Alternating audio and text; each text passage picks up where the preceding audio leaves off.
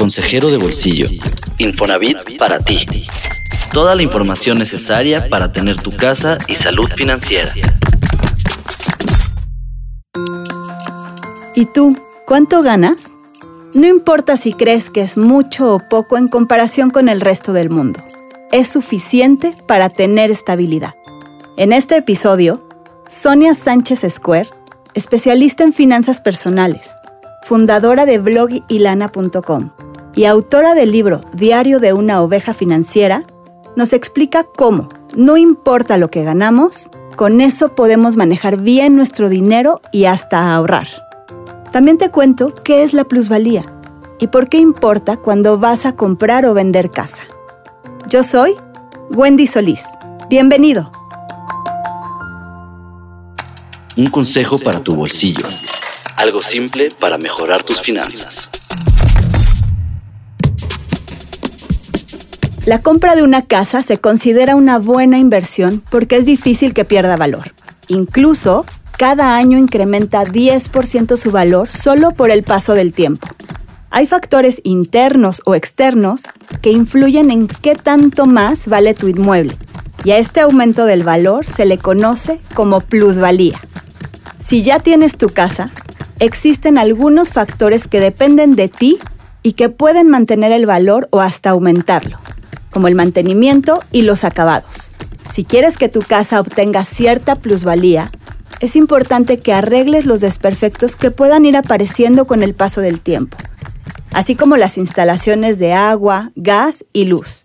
Y si te es posible, inviertas en renovar pisos y pintar te explico cuatro factores externos que determinan la plusvalía de una vivienda.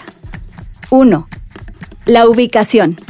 Las casas que se encuentran en una zona tranquila, segura, cercana a establecimientos que ofrezcan servicios básicos, escuelas, supermercados o negocios, valen más. 2. Los servicios. Algo que puede afectar la plusvalía es que la zona tenga problemas con la luz, el drenaje o el agua. 3. Accesibilidad. Si es fácil llegar en automóvil o con el servicio de transporte público, sin duda aumentará su precio. Y 4. Los planes de desarrollo. Si cerca del inmueble se desarrollará, por ejemplo, un centro comercial en unos 5 o 10 años, el inmueble adquirirá plusvalía. Pero si se construye una vialidad que ocasiona una obstrucción, esta puede disminuir. Recuerda que el mercado inmobiliario es eso, un mercado, por lo que los precios dependen de la oferta y la demanda. Entonces, si además de los elementos internos y los externos que te he platicado, tienes la suerte de que tu casa la quieres vender en un ciclo dinámico ascendente, es decir, cuando muchos quieren comprar casa donde está la tuya, tu inmueble tendrá mayor plusvalía y la inversión habrá sido más interesante. A la hora de comprar o vender, la plusvalía es un parámetro para entender un poco más sobre el potencial de inversión de un inmueble con el paso del tiempo. Anímate a aprender más sobre esto y analizar qué podrías arreglar en tu casa para mantener o incrementar su valor. Los pesos que sí cuentan. Entrevistas y testimonios para que mejores tu relación con el dinero y logres la casa que tanto quieres.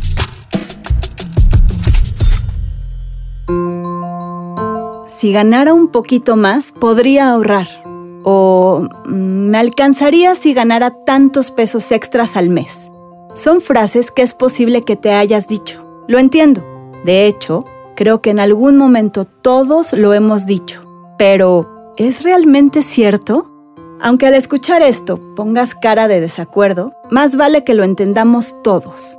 Lo que ganamos no tiene un efecto sobre lo buena o mala que es nuestra situación económica. Si mañana te dieran un aumento, es probable que sigas sin alcanzarte para ahorrar o para llegar a la quincena. Sonia Sánchez Square, autora del libro Diario de una oveja financiera, experta en finanzas personales y fundadora de blogilana.com, nos explica por qué nos pasa esto. Tiene que ver más bien en cómo manejamos los recursos. Es decir, eh, yo lo digo una frase muy cortita, pero es que es muy cierta. O sea, si no sabes manejar 10 pesos, no vas a saber manejar 100 mil. Y de hecho se vuelve al revés. Es mucho más sencillo administrar en, las, en la escasez que administrar en la abundancia. La cantidad de dinero no te va a dar estabilidad, sino el hecho de que lo administres bien. Una de las razones por las que no salimos del estado de escasez es justamente porque tenemos el malentendido de que creemos que necesitamos mucho dinero para tener estabilidad. Y es al revés, necesitamos primero tener estabilidad para tener dinero. Si la buena administración es el primer paso, seguro te preguntas si esto se trata solo de gastar menos, recortar y recortar gastos. ¿Qué quiere decir tener una buena administración? Significa, uno, acordarte de que aunque está perfecto vivir el presente y que el presente es todo lo que tenemos, lo más probable, ¿no? Las, las, las, estadísticas nos dicen que muy probablemente va a llegar el día de mañana. Entonces, parte fundamental de la administración es prevenir para el día siguiente, para mañana, para el sábado, para la semana que entra, para el mes que entra, para dentro de 10 años. Si hoy tenemos abundancia, nuestro, digamos, obligación con nuestro yo del futuro es prevenir y prevenir es ahorrar para el futuro, es eh, incluso comprar un seguro de gastos médicos mayores, es eh, tomar decisiones inteligentes con el dinero. Y eso implica ahorrar, invertir, invertir en mi salud, invertir en mí, aprender, aprender una nueva habilidad, invertir en mi negocio. Cómo manejamos nuestro dinero hoy tiene mucho que ver con nuestras historias familiares. Tal vez crecimos en entornos de escasez o de no muy buena administración.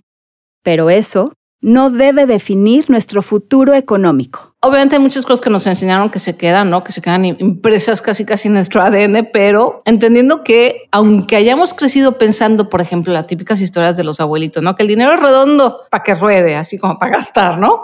Llega un momento que dices, oye, a ver, espérame, debe de haber otra forma de pensar, ¿no? Y empezar a estudiar a la gente que admiras. Eso es una cosa que a mí me ayudado mucho. O sea, empezar a leer y empezar a, a ver, hay muchas historias de personas que no tienen dinero y luego sí lo tuvieron. ¿Qué hicieron? Y entonces es como convertirse, yo creo que el secreto está en convertirte en alguien curioso. O sea, hay que desechar las cosas que nos educaron en nuestra casa que no nos sirven o no nos llevan a donde nosotros queremos. Muchos no tenemos muy bien ubicados esos malos hábitos que nos llevan a un desorden financiero. Sonia nos da unas pistas. Primero tenemos que dejar el, lo que yo llamo el ciclo tengo, no tengo. ¿no? Eh, lo, que, lo que hacemos es que nos pagan y entonces, ah, tenemos. Y entonces viene esta endorfina y esta dopamina y todas estas hormonas de la felicidad y entonces gastamos, gastamos mal, no hacemos un presupuesto, no lo hacemos racionalmente y entonces vamos al no tengo. Y el no tengo es tan duro y tan pesado y se siente tan horrible estar en escasez que en cuanto llega el tengo otra vez, volvemos a repetir el ciclo, con tal de aliviar esa sensación de escasez. Entonces, en el momento en que rompemos ese ciclo, en el momento en que ya no estamos en el tengo, no tengo, tengo, no tengo, tengo, no tengo, en el momento en que estamos en, bueno, ya tengo, no mucho, pero tengo constante, en ese momento podemos empezar a usar toda nuestra atención y todo el estrés que gastamos en, en, en los periodos de escasez en generar más y administrar mejor. Y también nos dice estas otras razones que nos hacen perder dinero. Bueno, yo pondría el, el famoso me merezco, ¿no? En, en, este, vuelvo a repetir un poco este ciclo de tengo, no tengo. Este, después de estar mucho tiempo en no tengo y estar trabajando y sentir que digo estoy trabajando para nada, pues cuando llega el dinero digo, claro, me merezco esta bolsa de quién sabe cuántos miles de pesos, que a lo mejor tiene un color raro y nada me la voy a usar tres veces, pero claro que me la merezco. Y ahí se fue toda mi quincena. Damos estos arranques de gastos un poco irracionales para mitigar esa escasez, esa sensación de escasez de la parte cuando estamos en no tengo, que nos ponen más problemas. Entonces ese es el enemigo número uno. El enemigo número dos es pensar que el presupuesto me hace restringirme. Hay una idea también de que si presupuesto las cosas y anoto lo que gasto, entonces me voy a restringir y es exactamente al revés.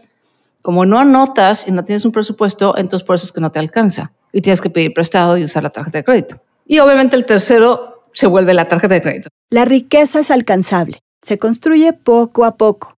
Y lo mejor, todos podemos lograrla. Cualquier persona puede construir riqueza, sí. Y de hecho hay muchas historias. Hay muchas historias de gente que vino de la nada y ha construido uf, grandes imperios. No son las más comunes porque la paciencia, la persistencia no son virtudes comunes. Una de las cosas que más nos falla a los seres humanos es tener un poquito de paciencia. Y eso es lo que a veces nos sucede. O sea, si tú estás en un punto, si nos estás escuchando, estás en un punto que dices, caray, estoy ganando bien poquito, apenas llego para mis gastos, obviamente cualquier gusto que me quiero dar me cuesta mucho trabajo, piensa en que esto es temporal todo lleva un proceso. Entonces vas a ir poco a poco manejando tus finanzas. Esa, casa se construye haciendo un presupuesto, manejando tu registro de gastos, aunque ganes poquito. Luego mucha gente se burla de mí y me dice, pero yo qué voy a tener un presupuesto si gano tres pesos, ¿no? Bueno, pues esos tres pesos es importante que tengas un presupuesto, es importante que registres qué haces con ello.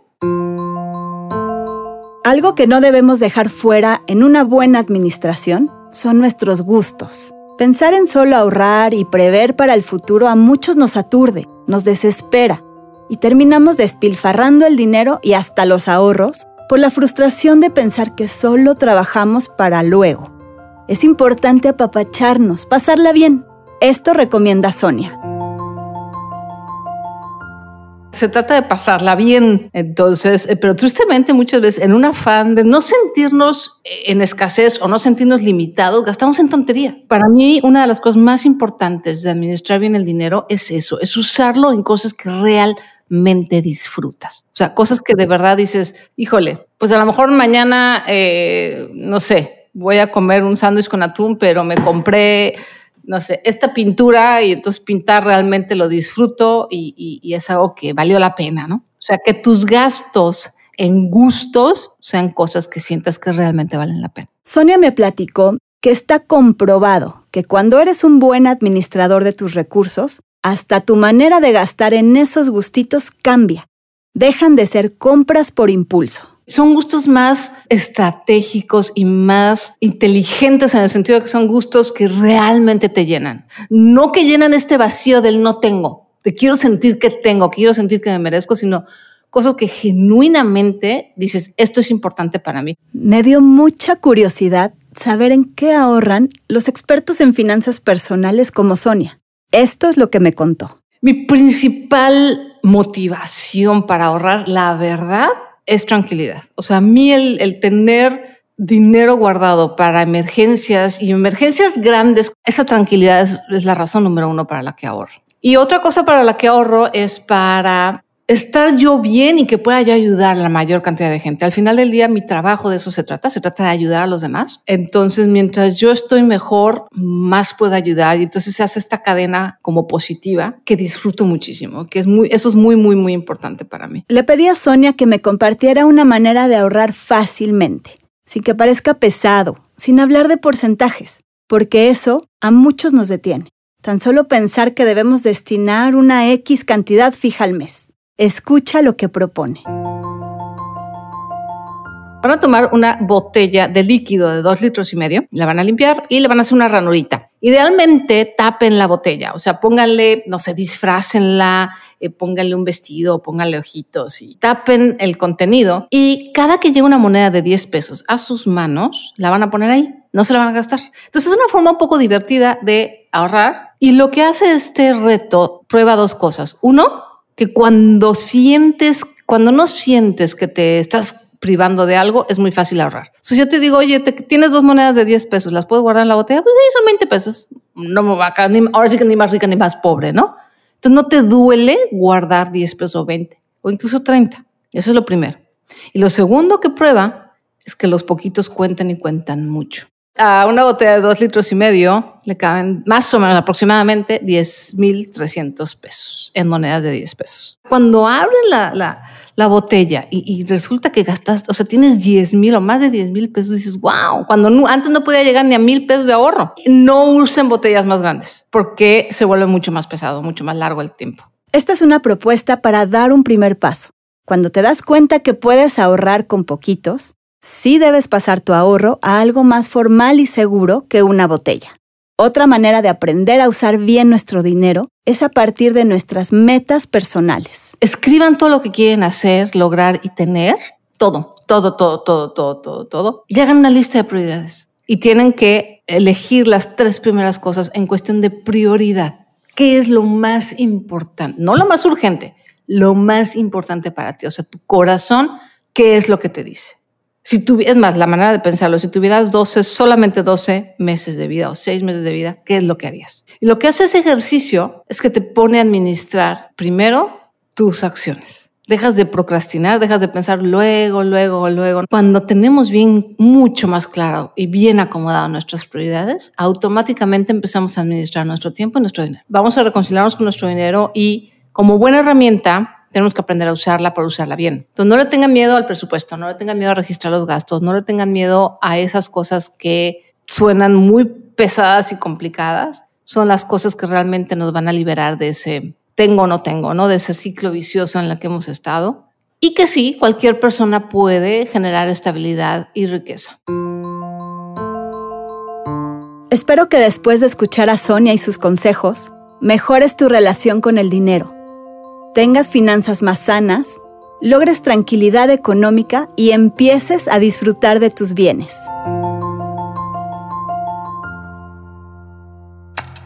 Lo nuevo en la semana. La nota que no se te puede escapar. El gobierno federal a través de la Secretaría de Desarrollo Urbano y Territorial, SEDATU, lanzará en diciembre de este año la plataforma Decide y Construye, el objetivo es orientar a los trabajadores en sus procesos de construir, ampliar o remodelar su casa de manera autónoma. La plataforma en línea será un canal de información para las familias que autoconstruyen sus viviendas.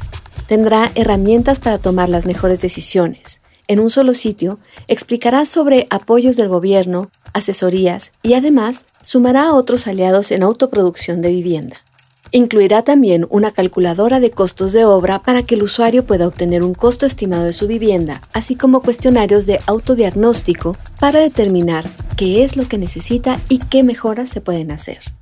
El secretario de Desarrollo Urbano y Territorial, Román Meyer, dijo que la plataforma es parte de las estrategias derivadas del Programa Nacional de Vivienda y atiende a elementos fundamentales que se detectaron en el mismo. Es una plataforma que viene a apoyar de forma técnica a esta nueva, eh, digamos, política pública en materia de vivienda, entendiendo que la gran mayoría de los mexicanos autoproducen su propia vivienda. Para saber más sobre este tema, te invitamos a que escuches los siguientes podcasts de Consejero de Bolsillo Infonavit para ti, donde entrevistaremos al secretario Román Meyer para que nos cuente los detalles de la plataforma. Gracias por escuchar este episodio de Consejero de Bolsillo, Infonavit para ti, en el que te platiqué cómo no importa lo que ganes, puedes tener estabilidad financiera y hasta ahorrar. También te conté cómo la plusvalía es un factor importante cuando se trata de comprar o vender casa. Te espero la siguiente semana con más consejos para ti y tu bolsillo. Síguenos en Twitter en arroba Infonavit, en Instagram en arroba Infonavit Oficial y en YouTube y Facebook en Diagonal Comunidad Infonavit.